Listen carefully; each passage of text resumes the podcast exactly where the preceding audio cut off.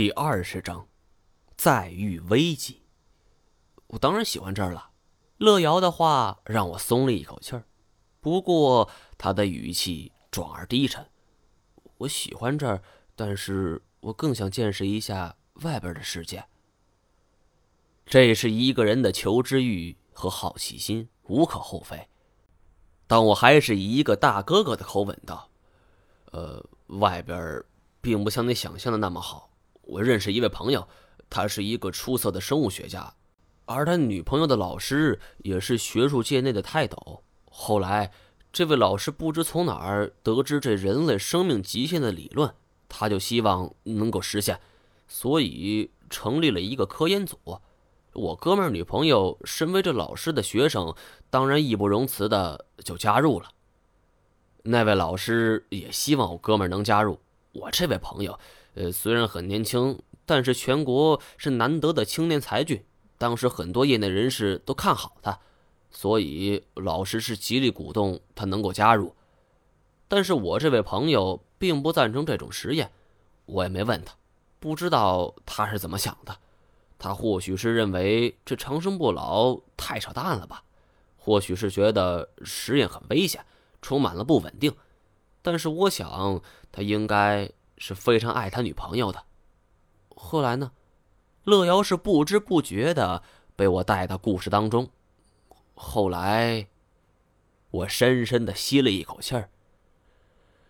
第一次实验要进行了，要活人体。他的女朋友自愿报名，成为了第一批志愿者，也就是实验品。我朋友看出这实验风险很大，也指出其中错误。可是，一个新人去指摘一个学术泰斗的不是，又有谁会相信呢？为了让自己女朋友能够活下去，我这位朋友主动找到实验负责人，也就是他女朋友的老师，提出让自己替代。这老师当然欣然同意呀。那实验成功后的效果才会更加轰动。乐瑶的身子往我这边近了近，那最后。实验成功了吗？我闭目凝思片刻，用一种极其哀婉的语调：“失败了。”故事讲完，我俩都沉默了许久。乐瑶忽然问道：“你那位朋友还在吗？”“嗯。”我点了一下头。不过实验是有后遗症的，他现在完全失忆了。乐瑶的脸朝向我，因为面具的缘故，我看不到他面具之下表情如何。但我猜测，他一定想知道我口中这位朋友的结局是怎样的。于是我故作轻松：“不过你完全不用担心，虽然我这位朋友失忆了，但是关于过去那些痛苦回忆也完全没有了。他现在很快乐，我每次见到他，他都是乐呵呵的。”我觉得他比以前过得还好。乐瑶哦了一声，那也不错。刚说完这句话，我的肚子就咕噜噜的叫了起来。我俩都笑了。乐瑶说要带我去摘点果子吃。呃，那我跟你一起去吧。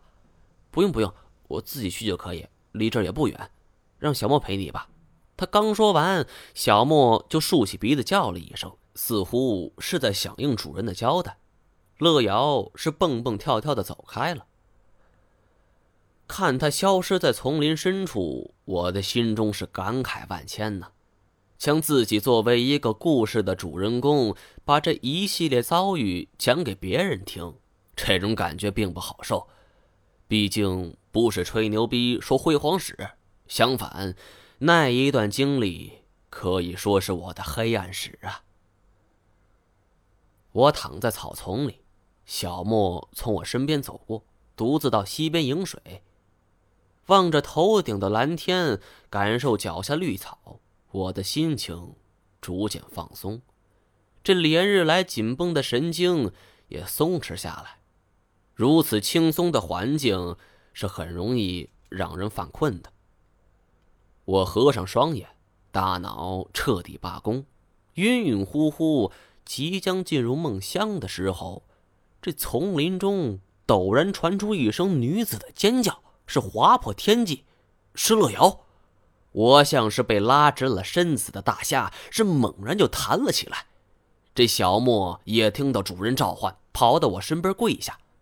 我是翻身上了象背，也不等我指示，小莫是撒开粗壮的象腿，朝着丛林深处跑去。这一路上，繁茂的枝叶和树木是阻挡了我们的去路，但是救人心切的小莫战意正浓，是不管不顾的横冲直撞。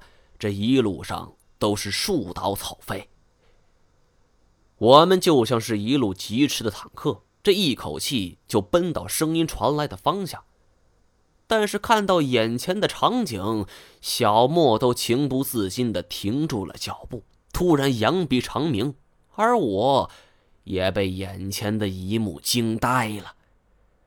只见我们面前是一株直顶苍穹的大树，虽然无法跟神奇木相比，但也是一棵格外高大的树木了。而且我与这家伙并非是第一次见面，我记得这种树有一个很可怕的名字——电柏。只见这棵电柏是晃动着藤蔓，朝着我们面对的方向而去。我并不敢惊扰它，则是小心翼翼地跳下象背，推了小莫一把，让他闪到一边。但是小莫并没动，我没办法。只好先走到一边观察环境。我沿着外围走了三分之一的圈子，这才看到乐瑶倒在地上，电柏的藤蔓不断在他面前晃动，像是一条条吐着芯子的蛇呀，让人是不寒而栗。此情此景，莫说是一个女孩了，要不是之前打过一次照面我也得趴在这儿。